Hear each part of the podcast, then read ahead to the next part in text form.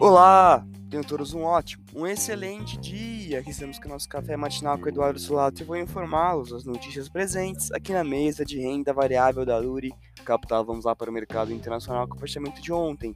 S&P 500 fechou em queda de 1,95%, DXY fechou em queda de 0,86% e o Tesouro Americano fechou em queda de 3,98%. Bolsas internacionais fecharam em queda pregão de ontem com o mercado em cautela pelo payroll, que será divulgado hoje, indicador importante para o Fed medir a inflação. Indicadores do mercado internacional para o dia de hoje, payroll Estados Unidos às 10h30 e taxa de desemprego nos Estados Unidos também às 10h30.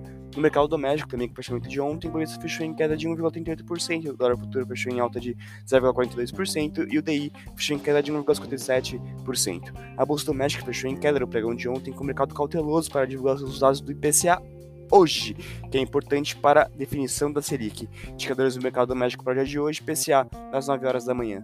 No radar doméstico, manter muita atenção no arcabouço fiscal e as instabilidades políticas recentes. Este foi o Café Matinal, cabeça de renda variável da Lura Capital. Tenham todos ótimos negócios.